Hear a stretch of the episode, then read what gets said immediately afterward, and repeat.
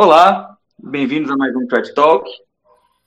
Estamos hoje aqui, mais uma vez, com a presença do professor Carlos Noguer, já conhecido aí por todos, e também com a presença do Lucas Souza, que é professor de filosofia e amigo nosso aqui do canal. Hoje, é, trouxemos o professor para tratar de um assunto que deveras importante, deveras amplo, deveras particular, né? Porque poucas pessoas conseguem tratar desse assunto com, com muita erudição, com por bastante tempo, ao modo de gravar um podcast, e é sobre a história da filosofia. Né? Agora eu vou deixar o professor Nogueira dar essa introdução sobre o assunto, que inclusive tem a ver com o novo curso dele, já divulgado no momento da gravação desse podcast, e que pode servir, inclusive, de preâmbulo a ele, não é, professor? Sim. Bom, muito obrigado mais uma vez pela oportunidade, e esta oportunidade, particularmente, é muito importante para mim, porque agora, dia 1 de junho, é, começarão as inscrições para um novo curso meu. Né? É um curso ambicioso, é, que é produto é, de uma pergunta que me fiz a mim mesmo ao gravar é, uma das últimas aulas da Escola Tomista. A Escola Tomista continuará no ar e eu continuarei a, a responder as dúvidas dos alunos, isso até minha morte, depois da minha morte continuará também o curso. Bom, mas o fato é que é, faltam 10, 12 aulas para o término da escola tomista. Foram 260 aulas, mais ou menos, terão sido 260 aulas, um curso ambicioso, né, cerca de cinco anos, né, é, e comecei a perguntar-me é, que farei ao terminar de gravar as aulas da escola tomista, além do livro que eu estou escrevendo. Além deste livro, que sairá no início do ano que vem, final do, deste ano, é, que curso eu poderia fazer que fosse coerente com a escola tomista? Eu tenho diversos cursos, né? É, se vocês me derem é, é, fizerem a bondade de divulgar minha plataforma de cursos, né? É cursos.estudostomistas.org. Tem vários. Colocaremos cursos... na descrição do vídeo. Ah, muito obrigado. Vários cursos pagos, né? É, alguns deles me são mais caros, é, como, como de Maria Puríssima, a Escola Tomista, é, e tenho vários gratuitos. Bom, mas que faria eu é, numa linha de continuidade com a escola tomista. Então, pensei neste novo curso, uma história tomista da filosofia, que não terá 250 aulas, mas terá cerca de 150 aulas. Também será um curso bem longo. É... Pois bem, mas qual o fundamento? Não estou lançando esse curso só para porque preciso de dinheiro, não é isso. Né? Aliás, esses cursos são tão baratos que praticamente não me sustentam. Sim. Mas é, quando é, eu, eu li certo livro do padre Álvaro Calderon, El Reino de Deus, escreveu ele ali com respeito à história. Meu pai, né, ou seja, Rubem Calderon Bouchet, é, começou a olhar a história, a estudar e alçou-se ao plano da teologia. Eu comecei da teologia e desci ao plano da história. Pois bem, é mais ou menos análogo a isso, análoga a isto, a relação entre os dois cursos, escola tomista e é, uma história tomista da filosofia. É, na escola tomista, eu parti de cima já da doutrina de, de Santo Tomás. São cinco anos de ensino da doutrina de Santo Tomás. Agora não. E, e, e desci, porque, com efeito, o penúltimo tratado da escola tomista é uma breve história da filosofia. É, aqui não. Eu parto de baixo da história da filosofia para alçar-me a, a Santo Tomás. Em que sentido? O lema do curso é o seguinte: a história da filosofia não é para saber o que pensaram os homens, mas para ver o que disseram de verdadeiro ou de falso com respeito às coisas, à realidade. Uhum. Repito, a história da filosofia não é para saber o que pensaram os homens, mas para ver o que disseram de verdadeiro ou de falso com respeito às coisas. Mas para atingir isso, para ser assim, é preciso que a história da filosofia tenha dupla coisa. Uma coisa é um eixo, um centro, um, um apogeu, uma plenitude e uma finalidade, e um fim. Façamos outra analogia. É, a história humana é, ou tem um centro, um apogeu, uma plenitude, um eixo, que é Cristo mesmo, e um fim, que também é Cristo, a finalidade da história é transcendente, não imanente, ou a história humana não passará de mero suceder de eventos, de, de, de acontecimentos, sem maior nexo. É claro que há os que, é, não crendo em Cristo, é, tentam dar à história, mediante certa filosofia da história, um fim imanente à própria história humana. Né? É, Descartes e, Bacon, Francis Bacon, é, davam à história o fim de o homem era, é uma, era um fim prometeico de o homem é, dominar toda a natureza, o universo, a natureza. É, é, é, esta ideologia perdura até hoje, de certo modo. Né? Quando o homem quer ir a Marte e, e colonizar Marte, né? responde a esta ideologia, a este fim imanente da história. Fosse isso possível ao homem? Não o é. No outro dia vi uma entrevista muito interessante com um astronauta brasileiro que ficou pouco tempo em órbita, não ficou tanto tempo, e hoje está surdo, tem vitiligo, tem N problemas decorrentes do fato de ter saído da Terra. Por quê? Porque a Terra é o nosso lugar natural. Mas há outras ideologias, outras filosofias da história que dão à história outros fins imanentes. O liberalismo, a Revolução Francesa, dá por fim imanente da história a perfeita igualdade, liberdade e fraternidade.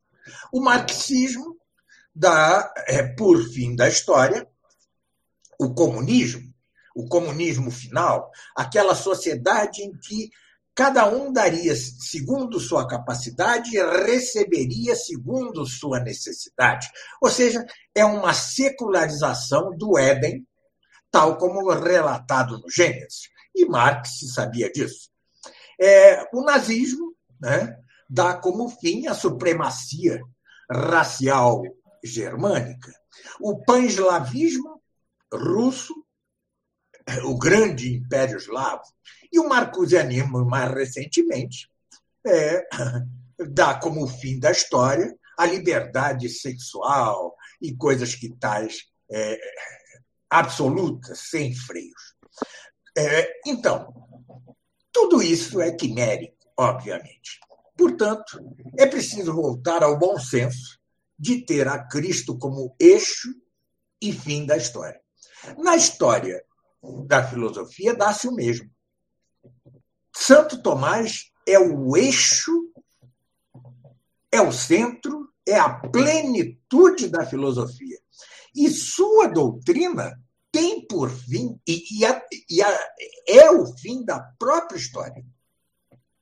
É a finalidade. Ele é tanto o eixo como a finalidade da história, a doutrina tomista.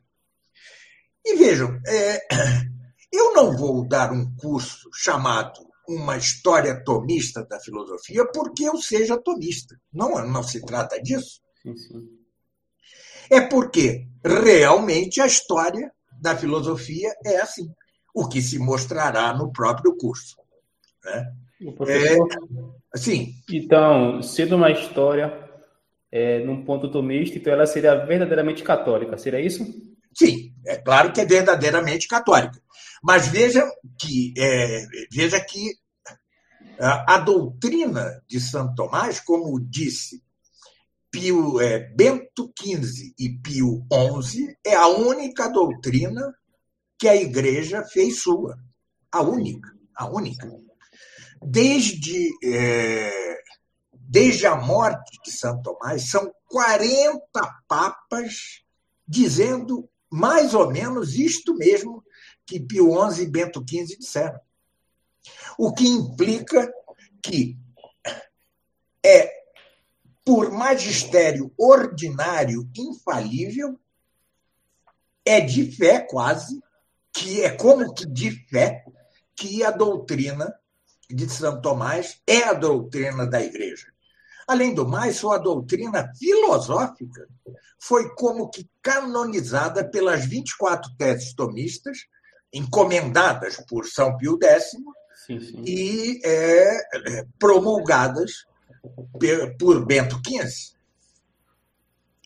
É, é claro que, aliás, é, diga-se, né, uma coisa são os papas e a doutrina de Santo Tomás. Outra coisa, de que já falarei, é que, contraditoriamente, no ambiente universitário, incluindo as universidades católicas, é, nunca, em momento algum, pode dizer-se que o tomismo foi hegemônico. Mas disso já falarei. Sim, sim. Se, se tomamos como. É, se fazemos um, temos um panorama geral da história humana, é, vemos que, de fato, depois da queda, depois de Adão e Eva, né, os povos como que ansiavam um Salvador. Eram várias ah, ah, ah, as doutrinas soteriológicas, né, ou seja, que esperavam um soter, um Salvador em grego. Né? E veio este Salvador. É, e ele é a plenitude dos tempos, como a fé nos diz. Porém, depois, como dizia Santo Agostinho, é, é a senectude. Ou seja, depois dessa plenitude, a história marcha para o seu fim. Não, não nos equivoquemos com o fato de que a Idade Média tenha sido um período melhor da história. Sim. É, isso nunca nada histórico é perfeitamente retilíneo. É, mas o fato é que, em bloco, considerado em bloco, é, há um declínio da história é, após Cristo. É, e estamos vivendo hoje um momento agudo dessa senectude, dessa decrepitude da história, que agora anseia não um sóter, mas aquele rei que vai voltar, transformar tudo e selar a história com um fim para, com a criação de novos céus e de uma nova terra, instaurar a Jerusalém celeste final. Pois bem, na história da filosofia é a mesma coisa. Com o pecado original, se perderam progressivamente a sabedoria natural e a sabedoria sobrenatural, porque temos duas sabedorias. Em termos científicos, podemos é, expressá-lo da seguinte maneira: a metafísica é a sabedoria natural por excelência. Enquanto a teologia sagrada, a sacra teologia, a sacra doutrina, é a doutrina, é, é a, a sabedoria sobrenatural por excelência. Pois bem, com a queda e, e com a decadência da, da, do homem, né, chegamos a Noé. E Noé, depois do dilúvio, abençoa dois de teus filhos. O mais velho, Sem, dele, mil anos depois, nascerá de sua descendência Abraão, com quem Deus fará a primeira aliança. Sim. E de seu filho mais novo, Jafé, sucederão os jônios, ou gregos, é, que retomarão a sabedoria é, natural de algum modo, não perfeitamente como havia em Adão e Eva, mas é, de algum modo é, re, farão renascer a sabedoria natural, enquanto o povo hebreu seria o depositário da sabedoria sobrenatural, até que Cristo viesse rematá-la, assim também o povo grego foi o depositário da sabedoria natural, até que viesse rematá-la é, Santo Tomás de Aquino. E, com efeito, é, a história da filosofia é, é, é, obedece uma mesma parábola que a história humana, em termos análogos, claro. Né? É, antes de tudo, antes de dizê-lo, porém, é, vejamos que nunca houve filosofia propriamente dita em civilizações até mais pujantes que a civilização grega. É, não houve filosofia na Índia, não houve filosofia na China, não houve filosofia na Pérsia, não houve filosofia no Egito, conquanto fosse, repito, é, civilizações até mais pujantes sim, sim. É, que a grega. Já que a, a civilização grega era muito fracionada em diversos, diversas cidades-estados que se guerreavam, nunca houve. E por que nunca houve? É, na verdade, é, na Índia, houve até um rebento de filosofia. Um filósofo chamado Gautama ou Gotama, é, não sei ainda precisamente é, como se pronuncia, é, chegou a elaborar um rol de categorias quase semelhante à de Aristóteles, as dez categorias do ente de Aristóteles. Chegou a criar uma espécie de silogismo. Era um talento filosófico inegável. E, no entanto, não passou daí. Qual é a razão profunda por que em nenhuma destas quatro grandes civilizações surgiu a filosofia? Bem, Diga-se antes de mais nada que filosofia propriamente dita é a metafísica. Por que eu digo? É, as disciplinas filosóficas é, podem é, dar-se na seguinte ordem, devem dar-se é, em traços gerais: gramática, lógica, ciências naturais ou física, ética, incluindo a política, e metafísica.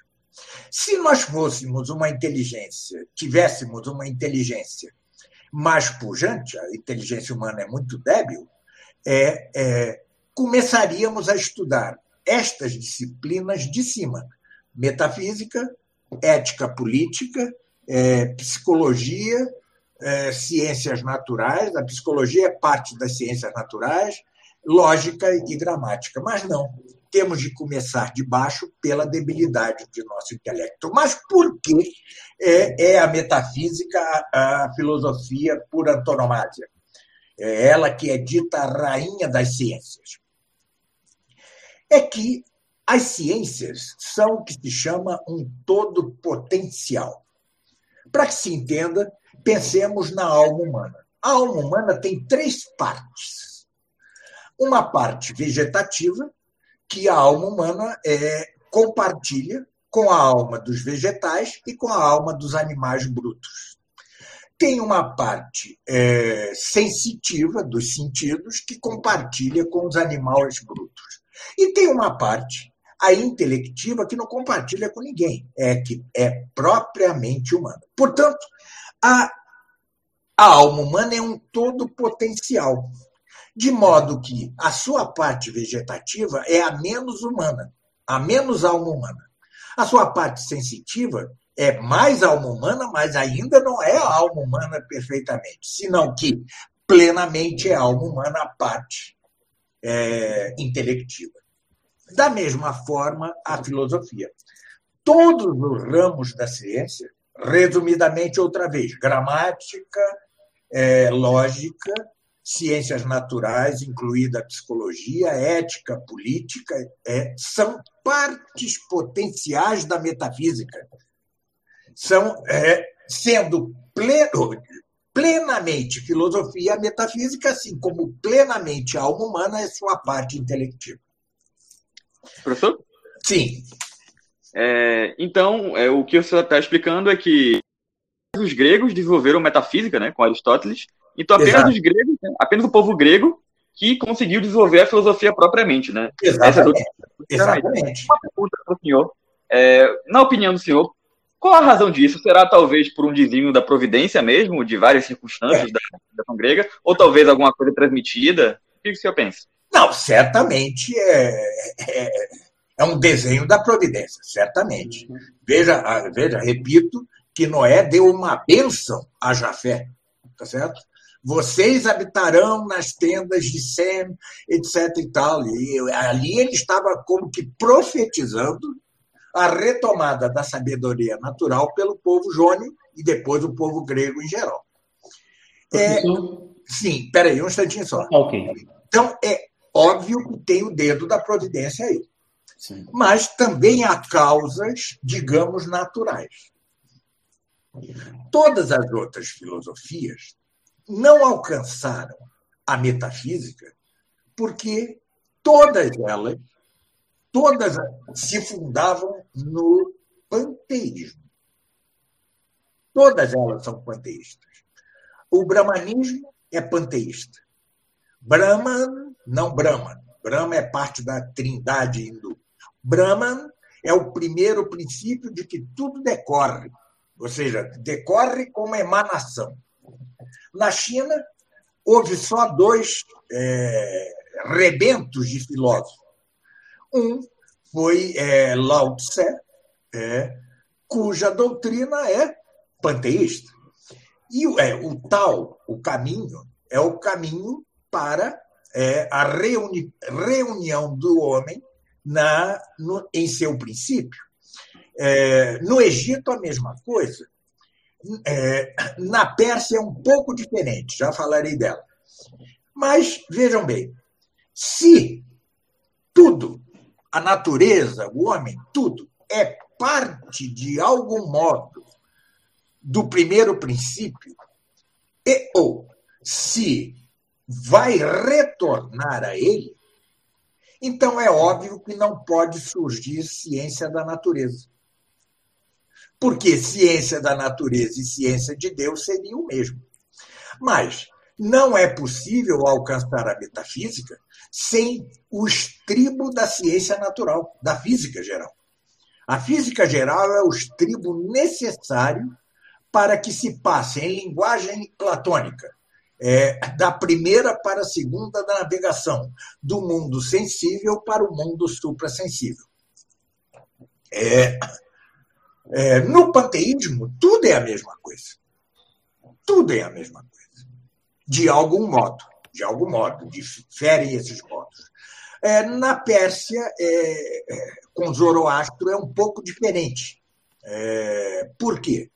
Porque eles não eram panteístas, mas se fundavam. Então, é, a doutrina deles da criação é a que mais se aproxima da doutrina da, do que lemos no Gênesis.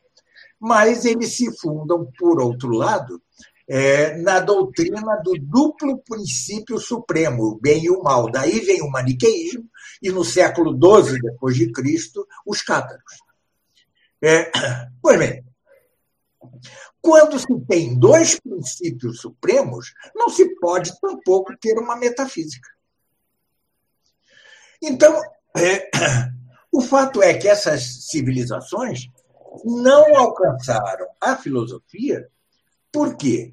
Ou não, não seriam capazes, pelo panteísmo, de é, pisar o estribo da ciência natural para alçar-se à metafísica, ou, no caso de Zoroastro, ao alcançar a metafísica, não conseguem encontrar um primeiro princípio, senão que encontram dois.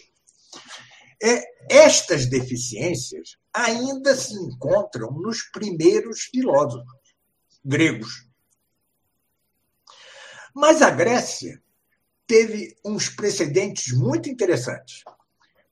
Antes de tudo, a filosofia grega contra o que dizem todas as histórias da filosofia é, é ela se constituiu, em parte, como uma tentativa de reforma religiosa, influída, em parte, pela religião de mistérios, que era o orfismo. Né? É, por outro lado, ela recebia, ainda que negando o, o, o politeísmo típico do, de Homero, por exemplo, ou de Exildo, é, estes dois é, autores épicos, Exildo e, e, e Homero, tinham em seus poemas certa noção de causa e efeito que não havia nos poemas épicos das demais civilizações. Nunca houve.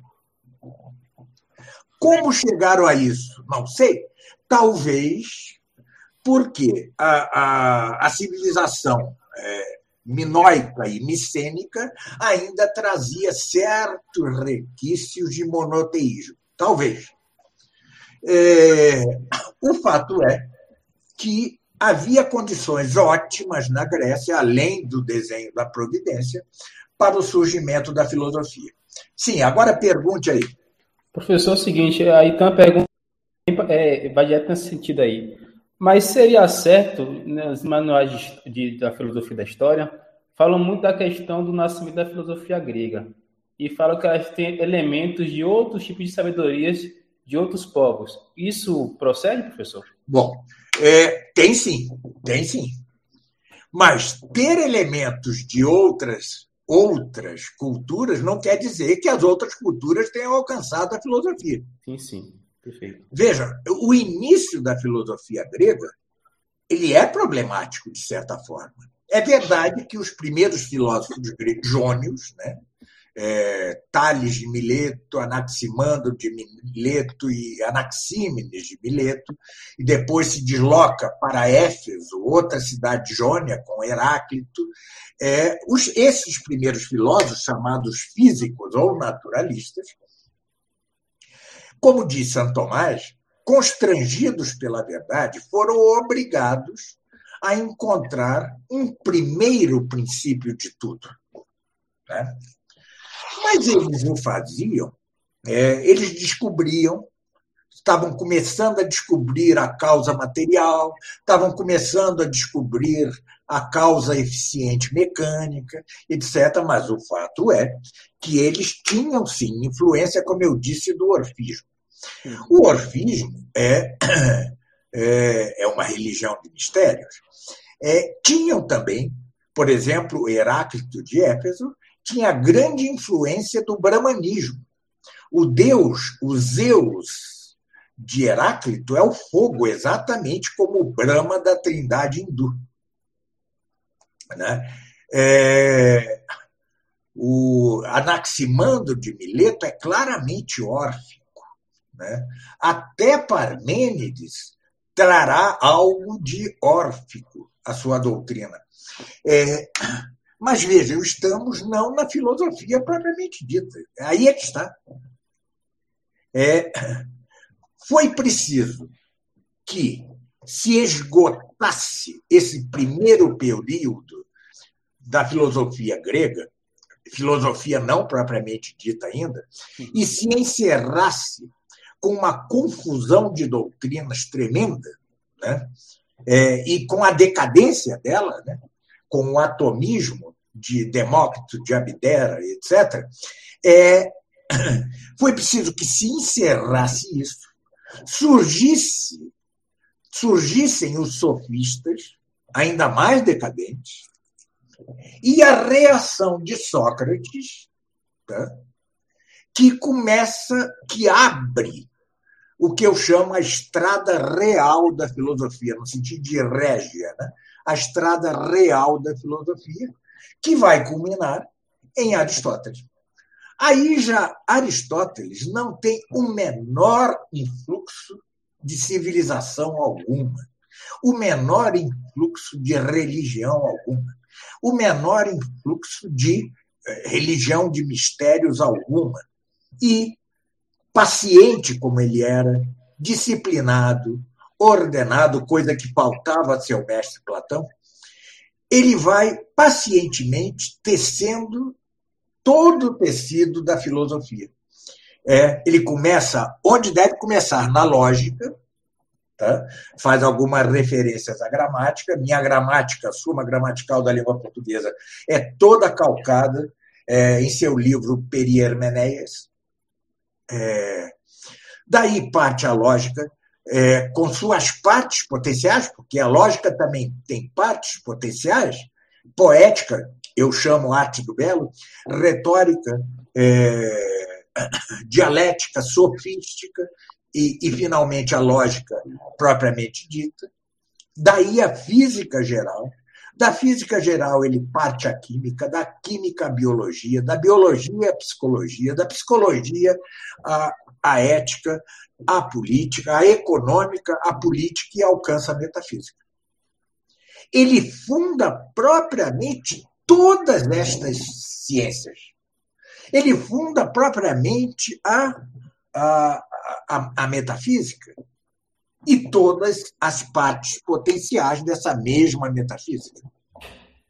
E é, ou seja, é com ele que a coisa se dá. Havia, claro, pré-condições desde Tales de Mileto, ajudado pelo dedinho da providência, mas é ele quem é o filósofo por antonomasia, o filósofo por excelência. É claro que ele funda a metafísica, mas não a perfaz, não a torna perfeita. Né? Não a torna perfeita ele não alcança, por exemplo, a doutrina da criação do nada. Né?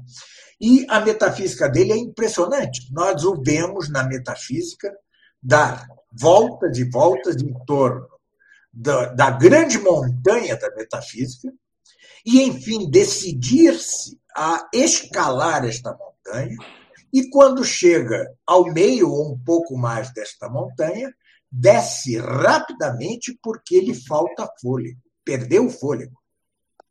A altura era demasiada para lhe permitir ar e respiração. É, pois bem, esse gigante, ainda falho, né, é tão importante que ele funda a ética sobre o que é principal no ser humano, ou seja, o fim último. É, ele começa o tratado da ética com o tratado da beatitude, do fim último do homem, e termina sua ética Nicômaco, dizendo que o fim do homem é contemplar a Deus né? e viver como Deus. E que os deuses, aí ele multiplica, e que os deuses é, certamente amariam aquele, aquele que o contempla. Claro, é, sem a revelação, ele não podia partir daí. Então, a beatitude a que ele chega é uma beatitude imperfeitíssima e não verdadeira. Mas pode dizer-se, quem, quem ler a Ética Nicômaco com lentes é, profundas, com olho de lince, verá que ele, em verdade, em verdade, desconfia ele desconfia: será que nesta vida nós podemos alcançar mesmo a beatitude? E não conseguimos. É, depois, aliás, só para ilustrar, vem outra é, beatitude aqui na Terra, que é a beatitude que nos permite a fé. É ainda imperfeita, mas não imperfeitíssima. Mas tampouco é a verdadeira beatitude. A verdadeira beatitude só no céu. Bom, é, só na vida eterna. Morto Aristóteles, decadência, outra decadência. Esta decadência prosseguirá até que, de repente, surge Cristo. E, ao surgir Cristo, é, é, depois da morte de Cristo, começa, timidamente ainda, a ter a, os, primeiros, é, os primeiros traços da teologia sagrada, que já se valerá da filosofia pagã como de uma serva. Não que a fé, a, a doutrina sagrada necessitem da filosofia. Quem necessita da filosofia é nossa, nosso débil intelecto. É, como dizia um filósofo católico belga, é, Marcel Descartes, que depois, no, no, seu último livro, desandou completamente, né? retornou a certa noção histórica do hinduísmo, coisas assim. Mas em seu penúltimo livro, creio, é, A Inteligência em Perigo de Morte, ele dizia uma coisa muito interessante. A fé nos é vertida no recipiente, no receptáculo, no vaso da razão. Ora, se este vaso está fendido, rachado por más doutrinas, a fé tenderá a escorrer por essas fendas. E é isto mesmo. É para isso que a teologia sagrada necessita da filosofia. Para, para, sustentar nosso débil intelecto. Sim. É, tem um autor católico, o Eugene Michael Jones, que ele comenta sobre essa relação entre a filosofia grega e o próprio evangelho. Ele diz uma coisa interessante. É, lógico que eu estou resumindo aqui. Ele fala que como que a primeira união entre aspas, entre o, a filosofia grega e a teologia sagrada católica é o prólogo do Evangelho de São João, né? Quando ele utiliza o termo logos ali, já acerta. É, é, é, mais, mais que São João, é, é, que usa a noção de logos, né? mais que ele é, era influído pela filosofia grega de São Paulo. São Paulo também, exato. Né? São Paulo era um rabino, era um rabino, era um, um judeu cultíssimo, tá? conhecia profundamente é, o Antigo Testamento e a filosofia grega. Mas ainda não. É, mas, veja, os escritos de São João e, o, e os escritos de São Paulo não têm por autores nem São Paulo nem São João, mas a Deus. Perfeitamente. Tá certo? Então, é, a filosofia mesma vai começar um pouco, a teologia vai começar um pouquinho mais tarde, mas atenção, hein? assim como eu digo que a, a, a filosofia grega só se tornou tal, propriamente falando com Aristóteles, digo também que a teologia sagrada só se torna tal propriamente com Santo Tomás de Aquino. É, isso, é claro, é, necessita considerações variadas, que eu não posso fazer aqui, senão é, levarei 10 anos nesse podcast. podcast. Mas, sim. É, mas é, este é um fato. Mas então, é, por um lado, a doutrina sagrada começa a progredir, é, assimilando a, é, a filosofia grega, mas não o aristotelismo assimila-se um pouco do estoicismo e depois com, com Santo Agostinho, que é um, um gigante, tá certo? É, com o neoplatonismo. Então, Santo Agostinho é um gigante ainda fundado numa filosofia imperfeita. É, e o que é o neoplatonismo? É a, a última. É, Plotino, que fundou propriamente o neoplatonismo, ele foi o último filósofo pagão talentoso. O último. É, e o que é a doutrina do neoplatonismo? É uma tentativa de responder à doutrina da criação cristã. Não é nada mais que isso. Nada mais. Eles tiveram contribuição em outra, em contribuições em outras áreas, etc., mas no centro do neoplatonismo está a última e como que desesperada tentativa de refutar o cristianismo. Lembremos-nos que é, os neoplatônicos, é, Jâmblico, por exemplo, né, é, foi um firme apoiador e assessor de Juliano o Apóstolo. Tá certo? Então, Eis a última tentativa a pagar. É, morta esta tentativa, passada esta tentativa, o que resta é a teologia sagrada valendo-se do filosofar, de um filosofar. Mas, é, depois do gigante é, Santo Agostinho, que é o segundo maior doutor da igreja, nós temos o, a, o início, depois do, do, do Império Carolíngio, nós temos o início da escolástica, né? Com altos e baixos, né? É, coisas heretizantes condenadas pela Igreja, etc., como, é, como escoto erígena e, é, e outros, né? condenados pela Igreja.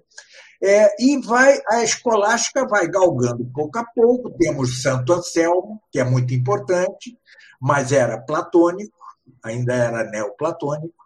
Né? E depois, no século XII, nós temos a, a entrada de Aristóteles na escolástica, mas um Aristóteles pelas lentes dos é, filósofos islâmicos, sobretudo Avicena e Averroes, que, por sua vez, eram, eram caudatários do neoplatonismo e do grande comentador aristotélico Alexandre de Afrodísio. É. E esta influência de Avicena é tão grande que, é, em boa parte, é, é Santo Alberto Magno, o mestre de Santo Tomás, era aviceniano. Seu comentário à metafísica é uma paráfrase do comentário de Avicena à metafísica de Aristóteles. Bom, Santo Tomás, em início de carreira, né, por exemplo, no livro Doente e da Essência, ele ainda acusa traços avicenianos, além de traços boecianos de Boécio. E isso vai durar, de certo modo, até as questões disputadas de veritate. Né? É, o, a, a, maioria dos tomistas é, sustenta que a doutrina de São Tomás não teve progresso. Isso é um erro tremendo. Né? Claro que teve progresso. É, ele teve uma fase com influência de Avicena, de, de, de Boécio, depois passa uma fase com influência de Santo Agostinho, para no fim chegar a ser Santo Tomás mesmo, ele mesmo. Bom, é, mas ele logo, ou seja, no meio da, da, da sua caminhada tão breve, ele só escreveu durante 20 anos e morreu, é, ele notou que os textos que, que se liam de Aristóteles eram textos mal traduzidos do grego. Por quê? Porque era uma tradução do grego para o siríaco, do siríaco para o árabe, do árabe para o latim, mediante Domingo de Salvo e os outros é, tradutores da Escola de Tradutores de, de Toledo. E então encomenda a seu irmão de religião, Guilherme de Merbeck, outro dominicano, que traduzisse ou retraduzisse ou melhorasse as traduções que já havia, com que praticamente é, se tem na, na Europa o corpus é, aristotélico completo, quase. Não, não está, por exemplo, o livro da poética, que só será descoberto, creio que no Renascimento, mas é, já se tem. Aí sim. Aí começa o melhor de Santo Tomás. Né? Então, o que vai fazer Santo Tomás? A vida de Santo Tomás é um combate é, contra todo mundo. Todo mundo. Ele, ele era solitário ele era perfeitamente solitário. É, todos os professores universitários eram contra ele, de algum modo, incluindo São Boaventura. É, e quando ele morre, no auge da fama entre os alunos, os alunos o amavam.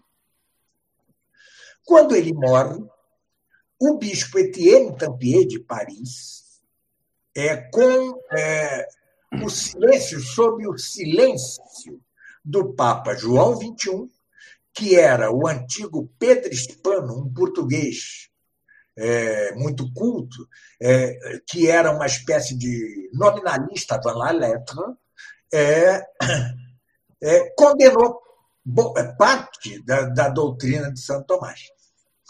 E apoiaram é, esta condenação, o Papa calou-se Morreu logo depois, né? Morreu, aliás, soterrado debaixo de sua casa e biblioteca.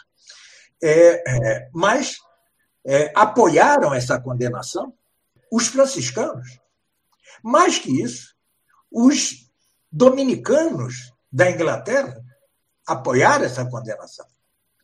É, isto lançou é, no descrédito a doutrina de Santo Tomás no meio universitário. É, impelidos é, pelos franciscanos, um franciscano, John Duns Scott, vai voltar às suas baterias principais, é o último escolástico talentoso, mas fundador de erros graves que se refletem até hoje na filosofia. É, ele vai voltar às suas baterias contra São Tomás, negar é, seus princípios fundamentais, é destronar a inteligência e entronizar a vontade. É o início do voluntarismo. Professor? Sim. Só uma pergunta. Mas tudo isso aconteceu porque naquela época existia tipo um, tipo um preconceito com o aristotelismo? Ou seria por outro porquê? Não. não. É que, é, veja bem, a, a, doutrina de Santo Tomás é, não é um aristotelismo. É claro que é aristotélico. Sim. Mas, em outro sentido, não é um aristotelismo. É um tomismo.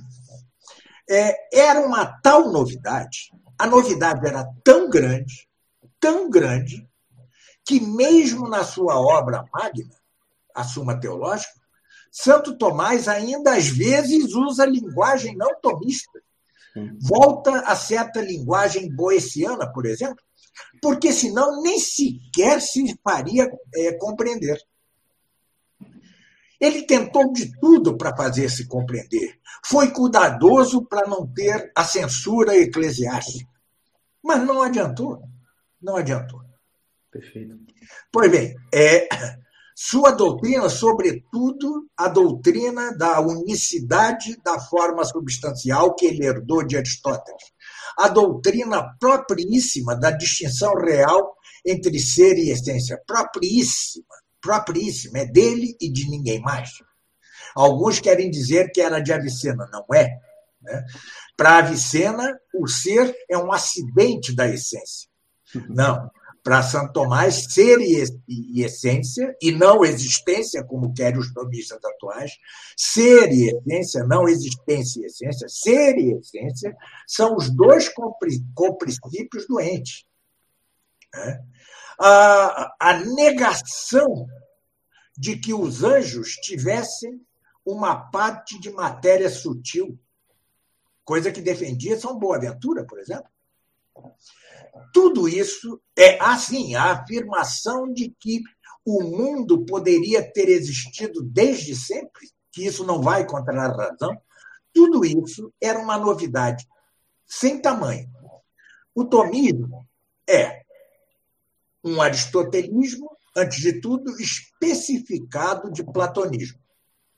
Mas ele é muito mais que isso, porque é uma síntese muito superior é incalculavelmente superior a, aos elementos de que se compõe essa síntese.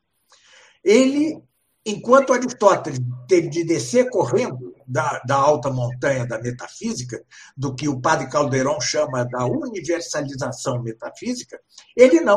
Ele já olha para baixo do alto, do cume desta montanha.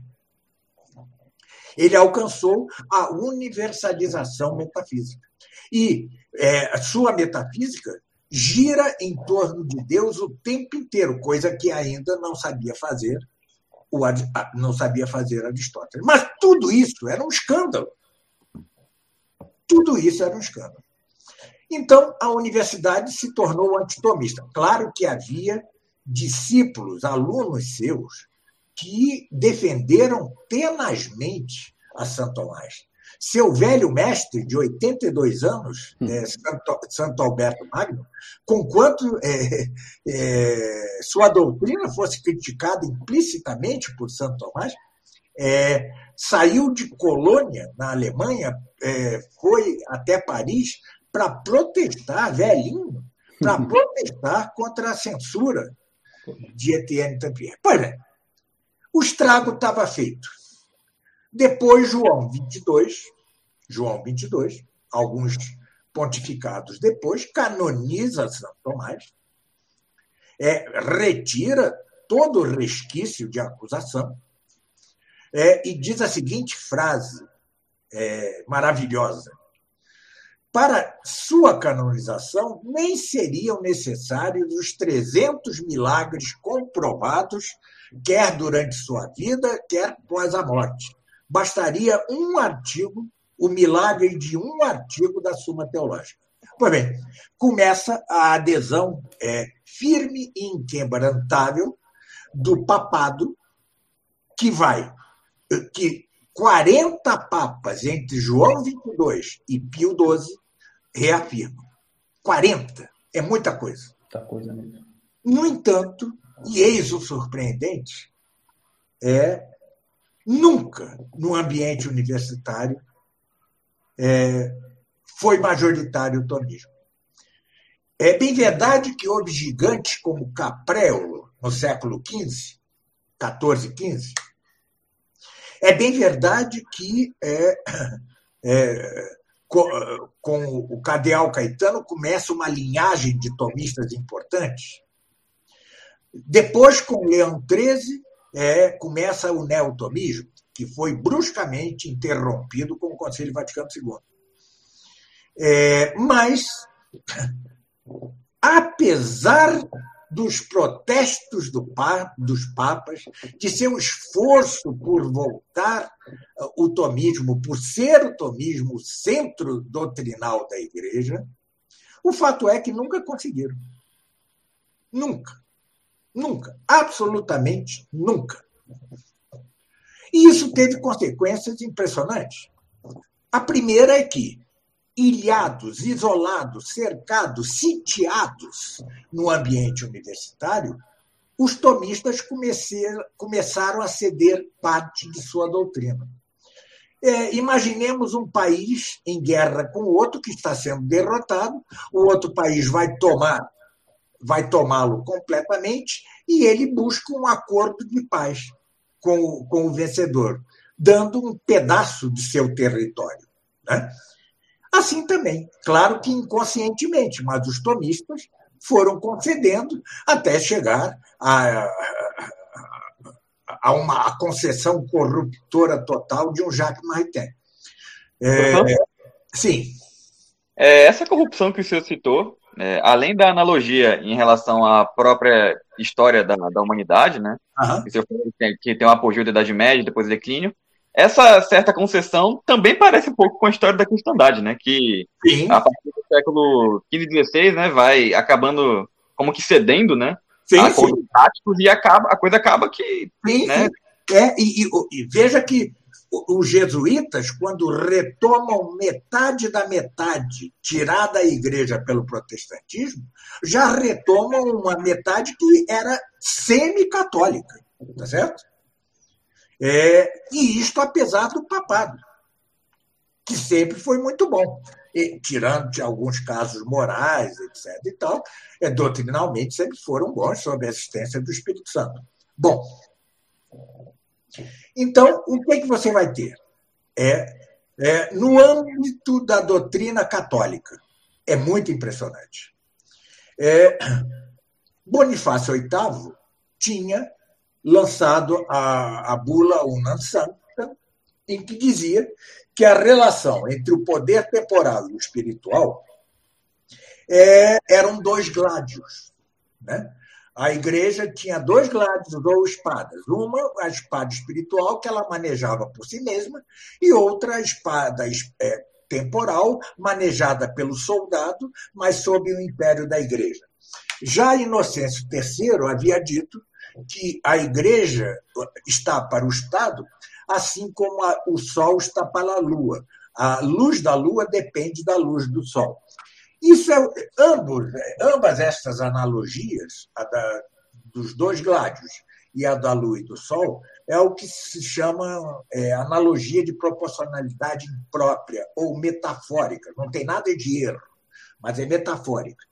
Santo Tomás, antes de Bonifácio VIII, no livro do Reino, é, explicara, ah, fizera três analogias de proporcionalidade própria, diz ele em Durkheim.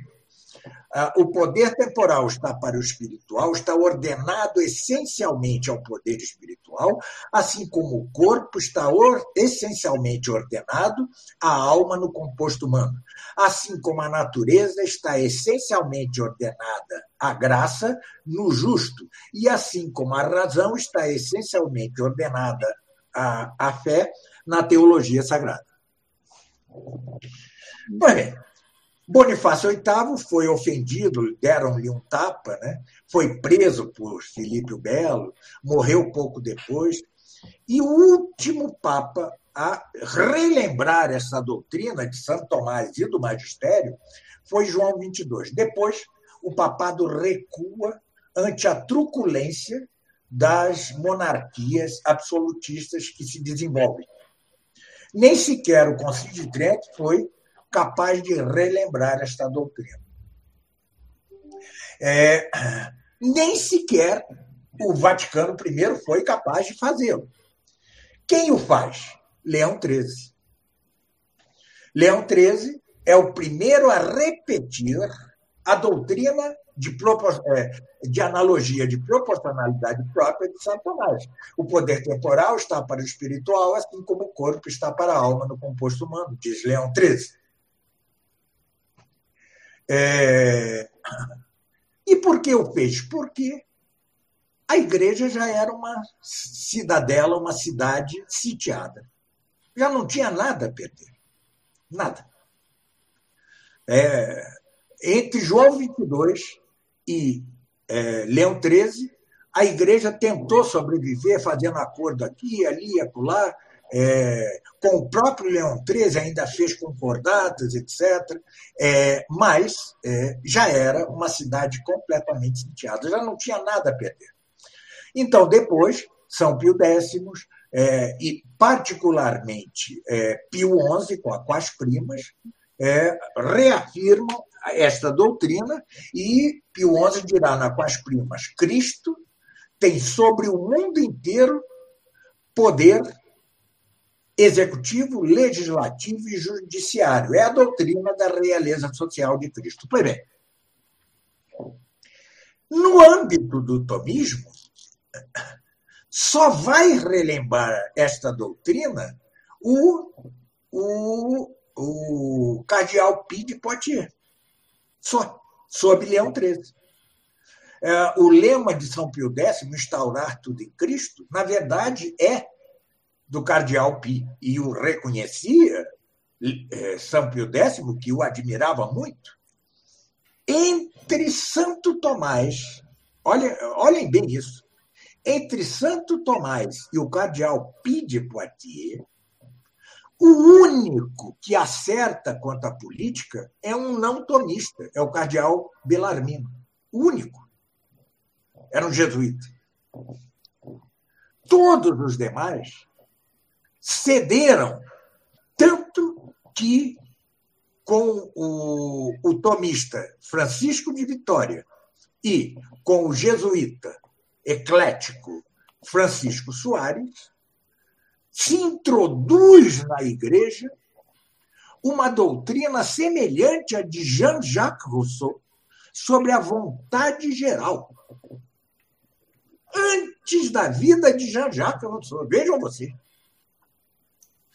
E pior que isso, depois de Leão XIII, depois do cardeal Pio de Poitiers, mesmo no neotomismo, mesmo é, gigantes, como há dois gigantes no neotomismo, é Santiago Ramírez, OP, dominicano, e o padre Cornélio Fabro, que no final da vida desandou completamente e aderiu tristemente a um voluntarismo existencialismo de molde Kierkegaardiano. Mas é.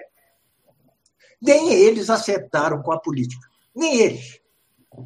O único que vai acertar com a política é um obscuro leigo francês, é, pouco antes do Concílio Vaticano II, que é, é Jean C, que, apoiado por Dom Lefebvre e por Pio XII, é, funda um movimento chamado La Cité Catholique, ou seja, a cidade católica.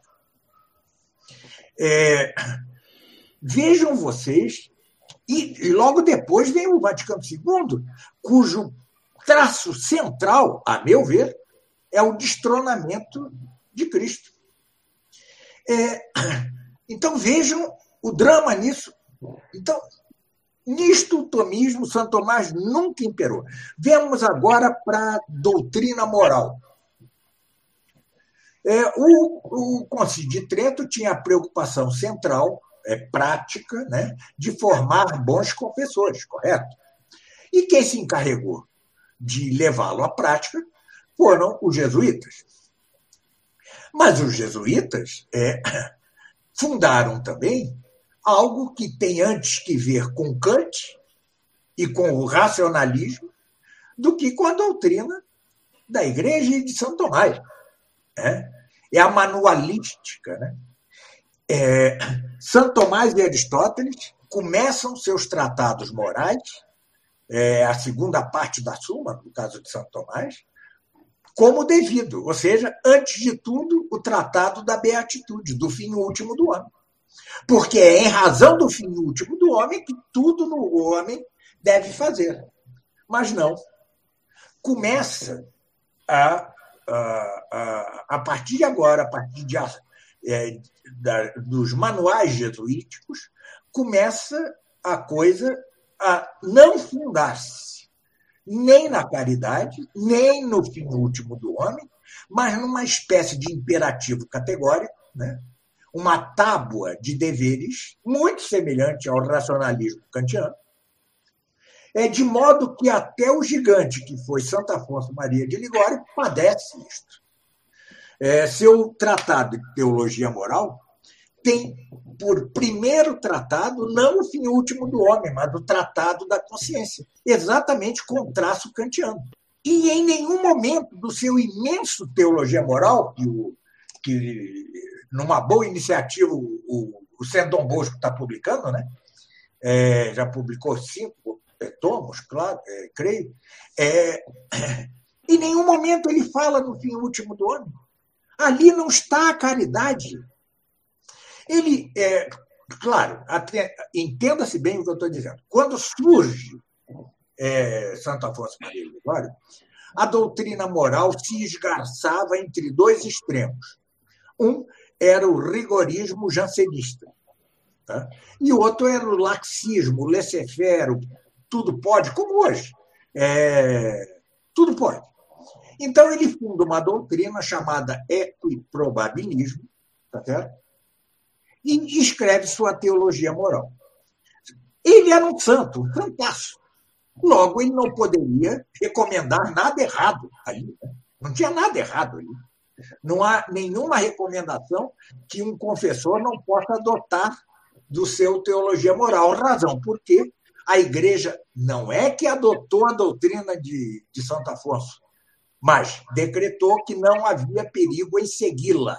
Exatamente assim e estava correta diante daqueles extremos de laxismo e, e rigorismo. Mas o fato é que uma teologia moral não fundada no fim último do homem e não fundada na caridade não pode sobreviver. Não pode sobreviver.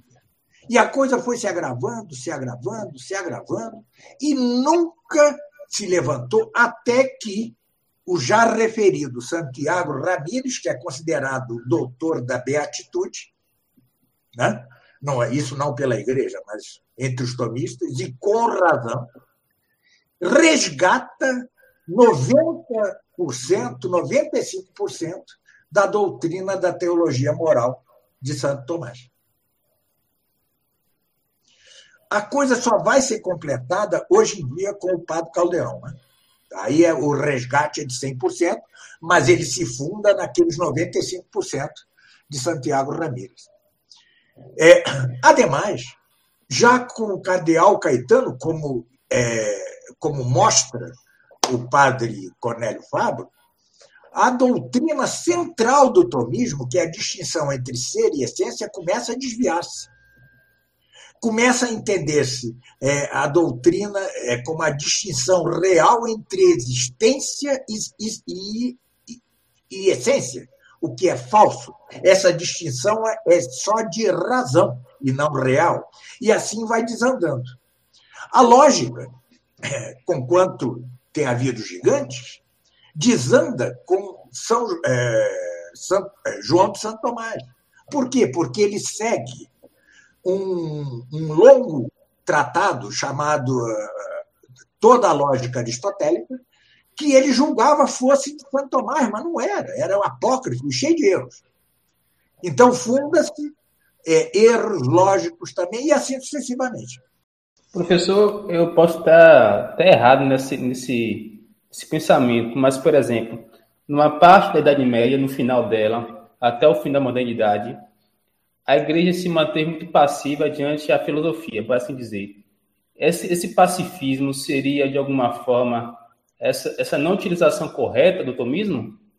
Não, não, a igreja não, os papas não. Não. Não, não, não, ao contrário. É, é o Santiago Ramírez tem um texto enorme onde mostra a atividade dos papas de tentativa uhum.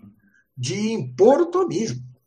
É, é, é, Leão XIII, com a Eterni Patris, é, foi um renascimento dessa tentativa, porque entre a, a Revolução Francesa e Leão XIII, a decadência foi total. Né? Sim. Tá certo? É, ali o, o tomismo já não tinha vez em lugar nenhum. Né? E esse é o defeito do, do, do, livro de Santiago Ramírez. Ele mostra uma história cor-de-rosa com relação ao tomismo. Como assim? Ele só mostra o lado do, dos papas. Tá certo? Assim, assim não dá, né? Ou seja, ele não chega nem a entender que exatamente porque é, o tomismo não se fazia majoritário na igreja, é que os papas insistiam tanto. Tá certo? Sim. Você não vai insistir tanto. Veja, veja a, a Eterne Patris, depois os documentos de São Pio X. Eu ordeno, ordeno, ordeno. Ora, se ele ordenava é porque tinha gente que não, que não fazia, não é correto? Tá certo? E a maioria da igreja não era tomista. É, isso que a teologia explique é, essa defasagem entre magistério e igreja. Tá Eu explico da seguinte maneira. É, conquanto é, 40 papas dizendo que a doutrina da igreja é de Santo Tomás constitua é, doutrina infalível, mas é doutrina infalível ao modo ordinário. Teria sido necessário que a igreja, que o magistério, é, definisse ao modo extraordinário. Né? Tá certo? Tá certo. Porque se definisse ao modo extraordinário, como a Imaculada Conceição, por exemplo, né? Mas é difícil, eu também entendo que é uma situação difícil, mas o fato é esse, nós temos um fato, tá certo? Perfeito, perfeito. É...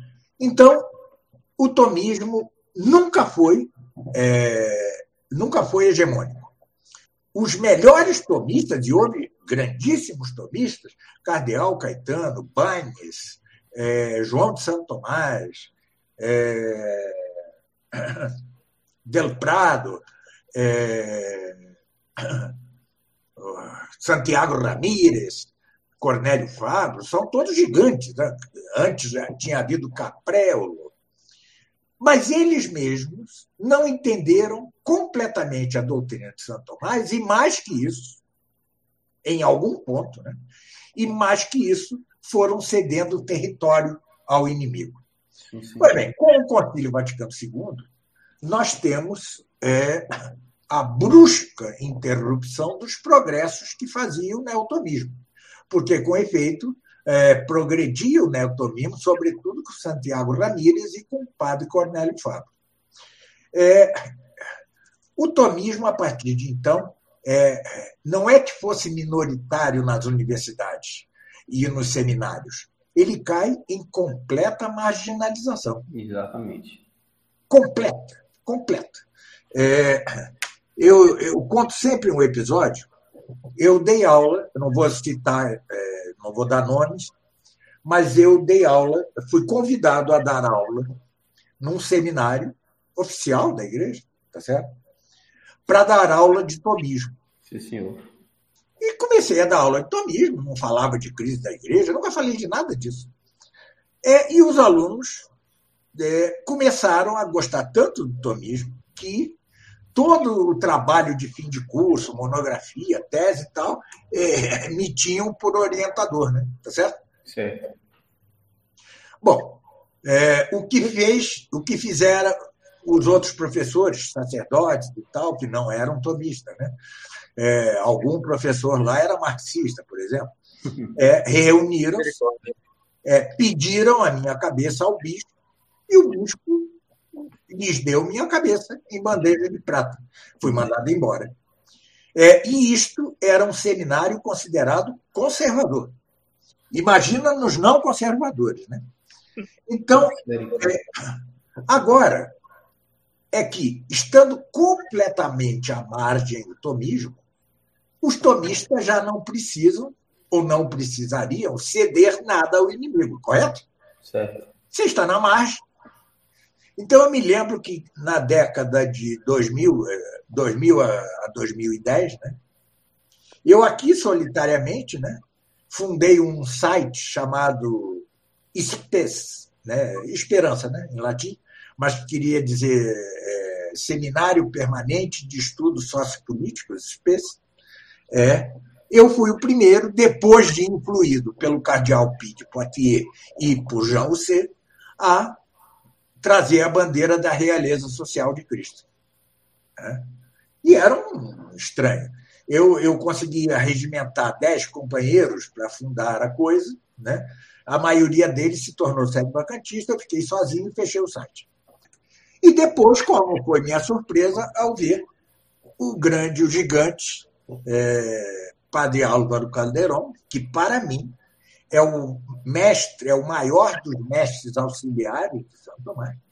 Mas qual não foi minha grata surpresa ao ver não só que ele defendia, e muito melhor que eu, a, a realeza social de Cristo, senão que é, ele retomava o, a, o tomismo mais puro e mais, com uma capacidade que os outros tomistas não tinham, de assimilar os dados descobertos pela nova ciências, pelas novas ciências, é assimilá-los, né, mas explicá-los todos no âmbito do próprio tomismo. Né? E mais, ele resgata até a verdadeira metafísica de São Tomás. É, o próprio professor Caldeirão, o próprio professor Padre Caldeirão, né, é, diz que os papas né, entendiam que Santo Tomás era o único que poderia dar as respostas para a modernidade, né? Sim, sim. A igreja serviria dele para isso. E incrível que, que aconteceu, na verdade, a gente vê aí tomista, existencialista, ou então católico não tomista, indiano, todo tipo de loucura né, do que os papas queriam. Isso. E é. desembocou na colaboração da igreja com a modernidade, das contas. É. é isso, ou seja, é, foi preciso que chegássemos à marginalidade para alguns ver, verem é, que era hora de retomar o tomismo em sua integridade, Sim. sem negar as descobertas das ciências modernas, claro, mas explicando-as e assimilando-as, incorporando-as de modo tão magnífico como faz o padre Caldeirão em seu curso de física. Tá certo? É... Então, esta é a história da filosofia, do ângulo da igreja. É do ângulo do mundo, o que nós temos é que, no âmbito católico já decadente do século XIV, XV, vai surgindo né, uma nova ciência. É a ciência que despreza as quatro causas de Aristóteles, reduzindo-a à causa eficiente e mecânica. Tá? É, daí vai surgir a nova ciência. Né? Daí vai surgir Galileu, que era católico, tá certo? E depois Newton, e etc. Tá certo? É, Darwin não é ciência nem, nem aqui nem na China. Né? Tá nem nas Ilhas Galápagos Darwin, o darwinismo é uma ciência. Bom, é, então, é, por outro lado, a filosofia se contamina com essa extinção das quatro causas que já tinha sido feita pela navalha de Guilherme de Oca. É, vamos pegar uma, uma linha. É, é, uma linha.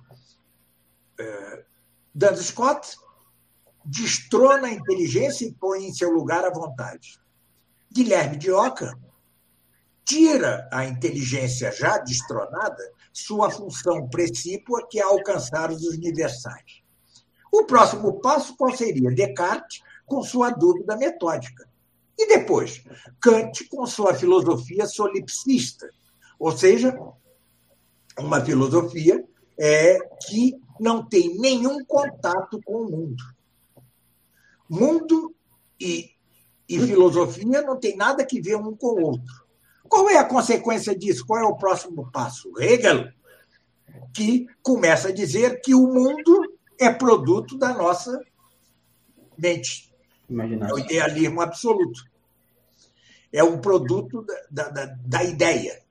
O mundo é produto da ideia. E assim vamos até a, a, o abismo atual.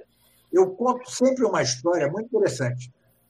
É, há uns 15 anos, pediram-me que revisasse na editora Record né, a tradução de um livro chamado Imposturas Intelectuais, é, de dois autores franceses, Socal e outro cujo nome esqueço, é, que é, eram eles mesmos é, racionalistas, né, liberais racionalistas. Mas é muito interessante. O fato é que Socal, um dia, lançou, é, publicou numa revista filosófica de grande prestígio na Europa, na França e na Europa, um artigo de alta complexidade. E passaram-se um, passou-se um ou dois anos, é, é, os filósofos, grandes filósofos, Júlia Cristeva, Gattari, Gilles Deleuze, é, a discutir aquilo. Gerou uma discussão impressionante. Aí ele lança, com esse seu parceiro, é, o livro Imposturas Intelectuais, onde ele diz que é, aquele artigo dele não queria dizer nada e que ele só queria mostrar que os, a filosofia atual é uma impostura. É, é. Então, ele veja, isso da parte de alguém que é, de certa forma, coautor da porcaria. Porque, assim como Lutero não, é, não gostaria de um culto da Igreja Universal do Reino de Deus, e, no entanto, é ele a causa deste culto, assim também é, o, o, racionalismo é causa dessa impostura intelectual atual. Né? Bem, é, então, nós temos aquilo que eu chamo assim, do impulso grego ao abismo moderno, passando pelo ápice, que é Santo Tomás. É, pontos altos da, da, história da filosofia, você tem é, é, Aristóteles, Santo Agostinho e, e Santo Tomás. Mas Santo Tomás é tão mais alto que todos que um tomista francês, Charles Journet, é, Charles, não, que Charles Journet? Louis, Louis. Louis Junier. Charles Junier era um, aquele que Paulo VI fez cardeal e que era o parceiro intelectual de Jacques Maritain sim, na introdução sim. da deformação do tomismo, né? na deformação do tomismo. É, Louis Junier, né? ele, sempre, ele dizia uma frase muito interessante, o tomismo é, um, é sempre um alto cume entre dois vales. Tá certo? Sempre. Sempre. Ele é impressionante. E João 22, com essa frase, bastaria o milagre de um artigo da Suma Teológica de estudo, porque sua obra é miraculosa. É, não só ele foi um santo milagreiro, e foi mesmo, vários milagres em vida. Não só é um milagre que ele tenha conseguido escrever uma das maiores obras que todos e quaisquer filósofos ou teólogos já escreveram em apenas 20 anos de vida. É, já é um milagre que ele tenha sido o ápice da história da filosofia e da teologia é, aos 49 anos, porque ele morre aos 49 anos, quando é sabido que ninguém se torna sábio antes dos 50. Dos 50. Platão que dizia isso, né, professor? É, é, e mais ainda antes dos 60, né? 60 é a idade mais madura para você se tornar sábio. Ele já era sábio aos 30, aos 20 e pouco. Isso já é um milagre. Né? É, aliás, é impressionante o, o, os textos autógrafos que, que chegaram até nós de Santo Tomás. Né? Ele parecia escrever como taquígrafo. Né? Vocês já viram escrita de taquigrafia, né? Entendeu? Tal a, a, a, a ânsia dele de escrever, escrever, escrever, escrever, num tempo que certamente ele sabia curto. Né? Tá certo? Aliás, ele morreu de absoluto esgotamento. Ele trabalhava 16 horas por dia, só tomava uma refeição. E mesmo assim, há instâncias dos irmãos de religião. Coma, do... coma irmão Tomás, né? É, é, é um prodígio, né? É, e professor? Assim. É, parece que, inclusive, no leito de morte queriam que ele continuasse escrevendo, né? Acho que o comentário.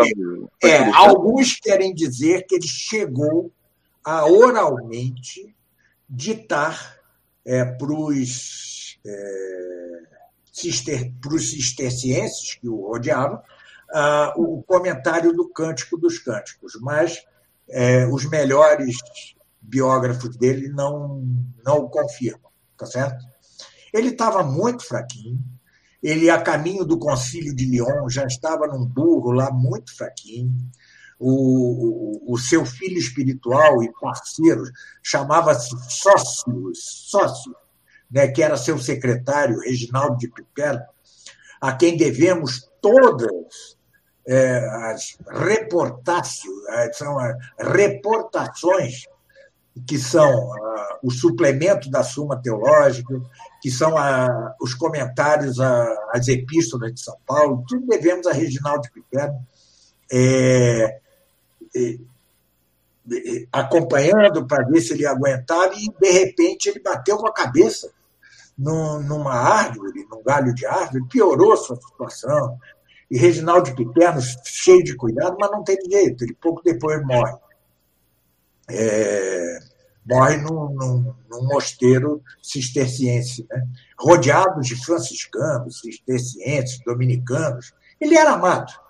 É, bom, e é, só não era amado na universidade.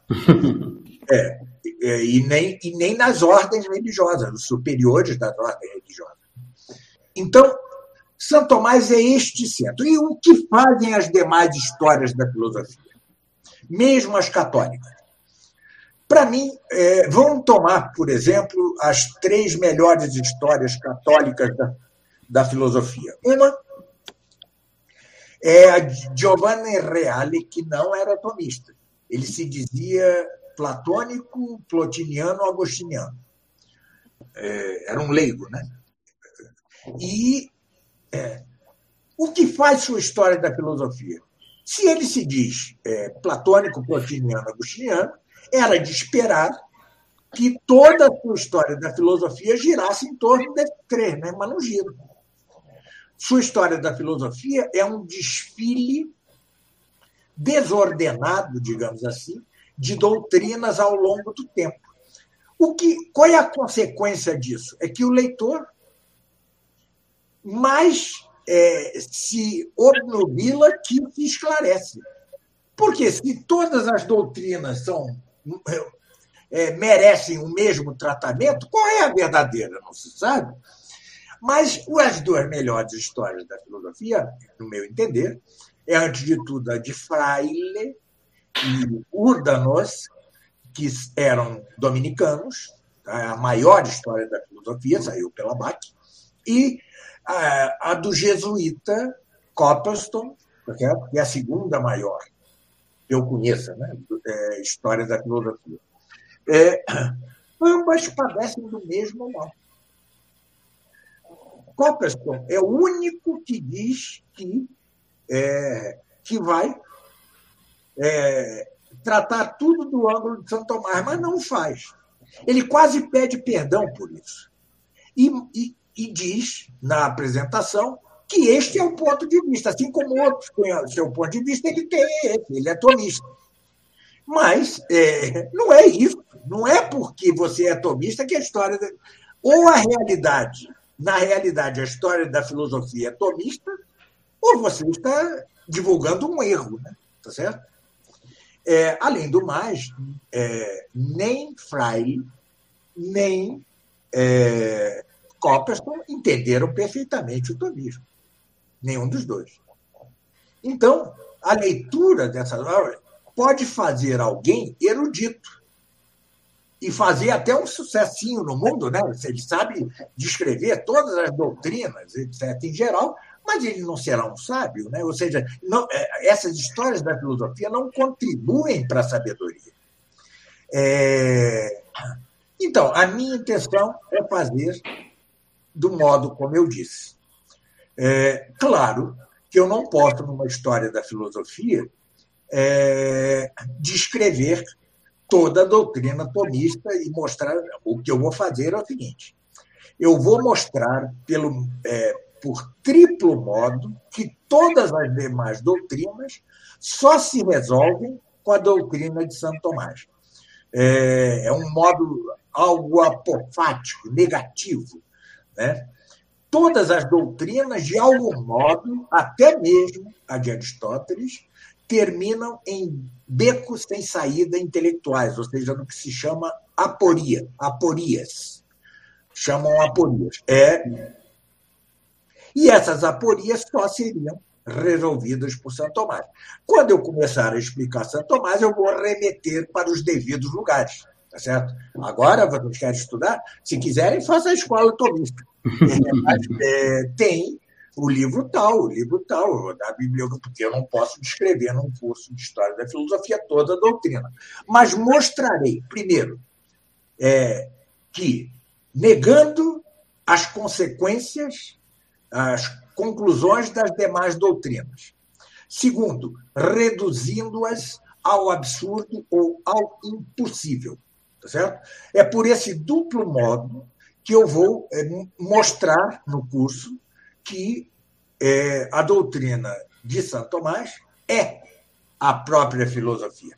Mas, mais que isso, eu vou mostrar que, por incrível que pareça, Santo Tomás não era filósofo.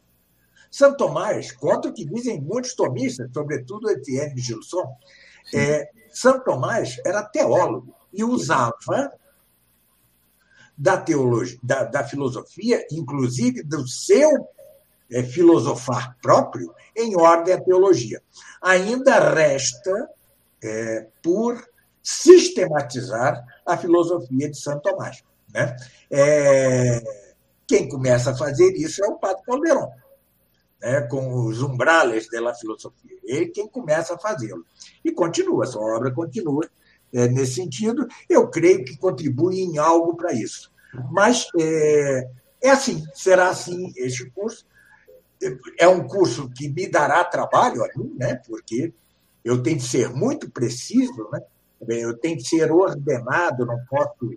É, como em todos os meus cursos, esse não será um curso em que eu darei, farei digressões, eu darei aula objetivamente com começo, meio e fim.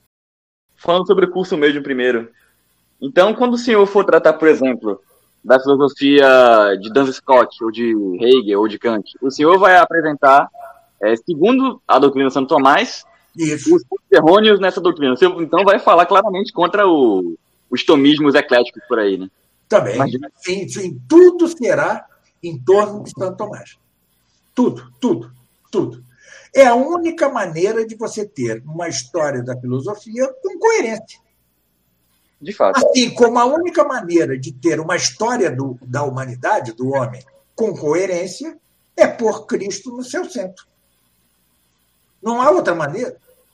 Né? Ou você dá centro e fim à história, tanto da filosofia como a história humana, ou tudo não passará de um suceder de, de, de eventos, né? Tá certo? Sem, sem pé nem cabeça, sem começo, meio e fim. Né? O que não tem nada que ver com a realidade. A nossa realidade é ordenada, né? Tá certo? Perfeitamente. É, e, e logo a história também há de ser ordenada. E é isso que os papas insistentemente disseram.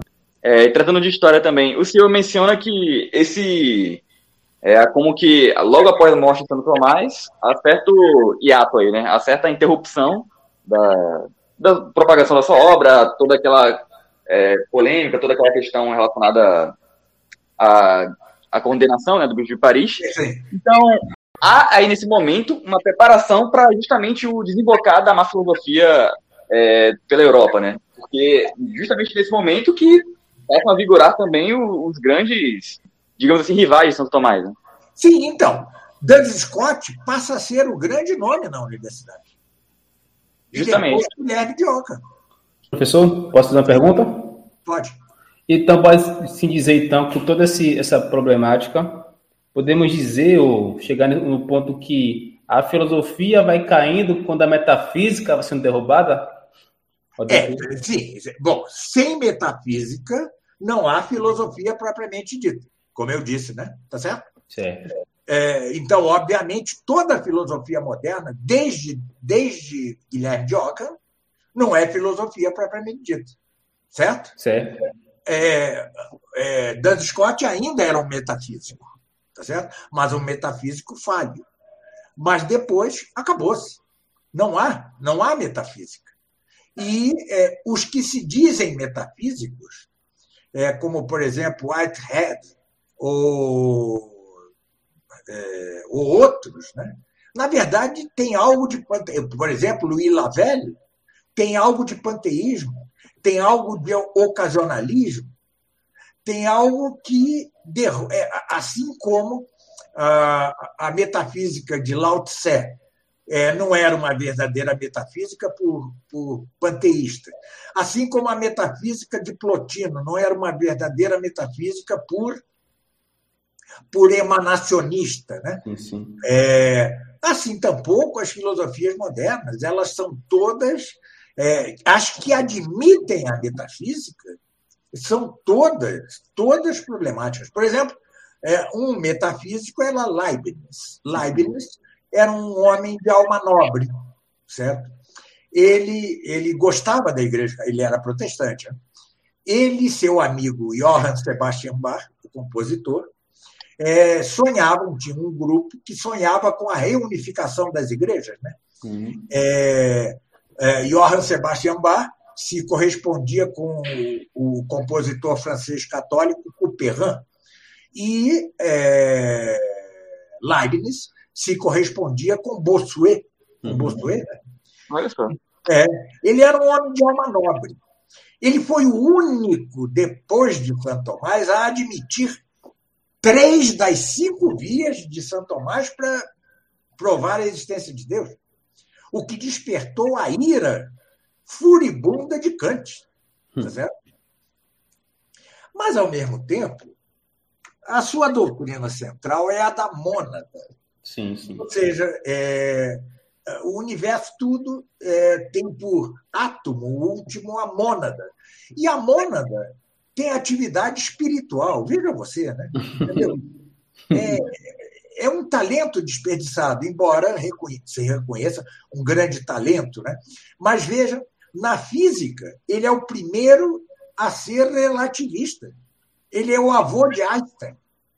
Né? É, ele é o avô de Einstein.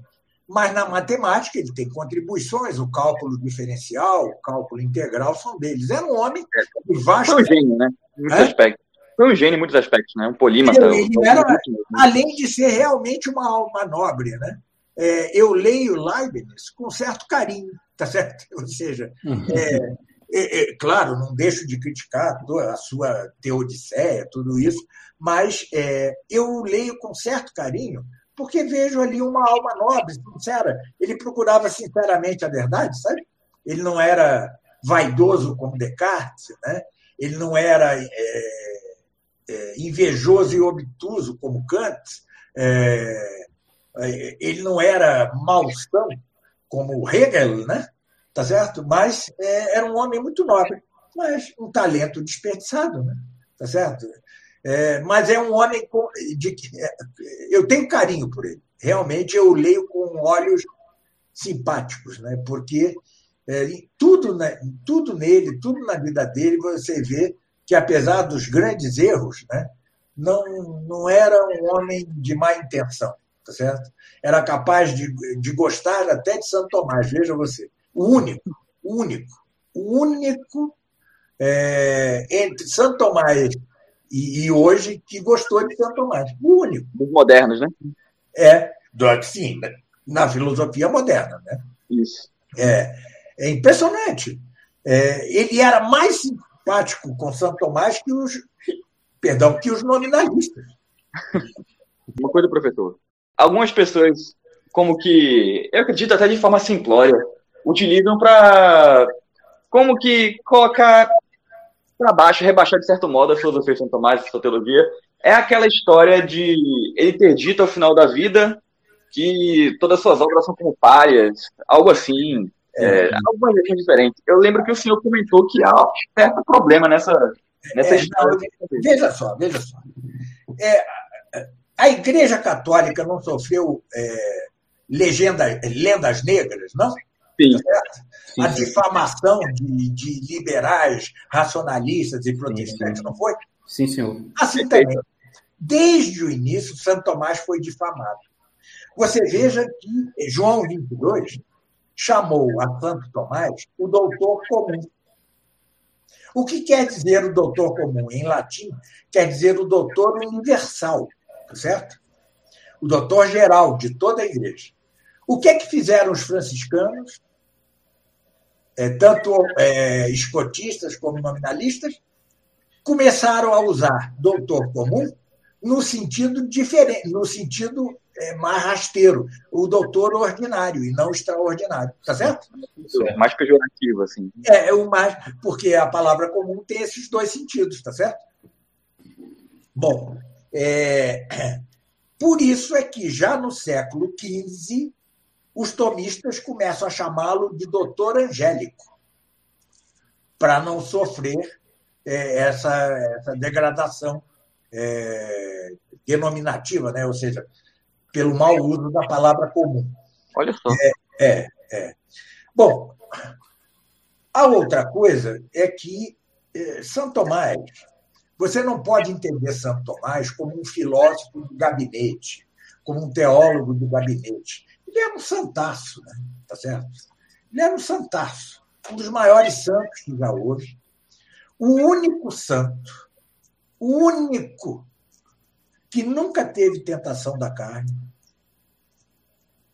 É o único santo, é um dos pouquíssimos santos que nunca teve pecado mortal, cuja última confissão, segundo seu confessor, é, está nas atas de canonização, era de um menino de cinco anos. Olha só. Está certo? É, e este homem ele tinha verdadeiras êxtases místicos. Quando ele fazia um sermão na igreja, ele parecia em êxtase, ele não olhava para o povo, ele olhava para o céu. Para o céu e falava em êxtase. É... E ele teve vários episódios místicos. E um dia ele parou de escrever tudo. E seu, é, seu sócio e filho espiritual, é, Reginaldo de Piperno, né, para o qual ele escreveu o compêndio de teologia, que eu traduzi, vai ser republicado agora. Não, o compêndio de teologia não, foi publicado já. É, e ele, é, e o Reginaldo, é, dominicano também, dizia, mas mestre, nós precisamos do fim da Suma Teológica, nós precisamos do fim da, de todos esses livros. Quantos livros você deixou parar? E e ele só dizia assim: não posso, não posso, não posso. E isso durou uns meses. Né? É, e, é, enfim, o Reginaldo Piperno, de tanto insistir, ele disse: Olha, eu vou dizer-te, vou contar-te algo, mas te obrigo a não revelar enquanto eu for vivo. Pelo que me foi, eu, eu tive uma revelação, e pelo que me foi revelado, é tudo quanto escrevi não passa de coisa módica. É, um biógrafo mais tardio não usou a palavra módica, mas palha. Palha. Como quer que seja, palha ou módico, o fato é que o que lhe mostraram é a vida eterna, a beatitude.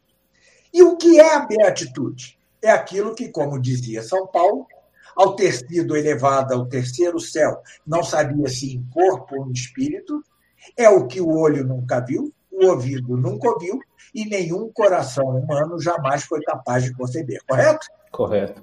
Então, diante disso, tudo quanto é, Santo Tomás escreveu não passa de palha. Claro. É, é. Mas ele em nenhum momento disse: joguem fora a minha obra. Ele sabia a importância de sua obra. Ele sabia. Né?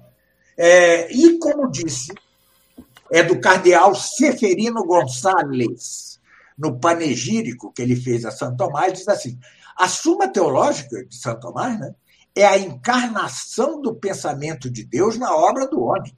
Olha só, caramba. É. Pio XI disse que a Suma Teológica é o céu visto da terra. Sim, sim. Ou seja, estão é, brincando, né? É, é, na verdade, é a continuidade da difamação dos inimigos de Santo Tomás, tá certo? É nada mais que isso. É, são as legendas negras em torno de Santo Tomás, como aquela que ele era gordo, ele tinha 1,90m e era muito corpulento, né? Muito corpulento. É, 1,90m, era altíssimo. Certamente troço genético talvez até germânico, né? É, é.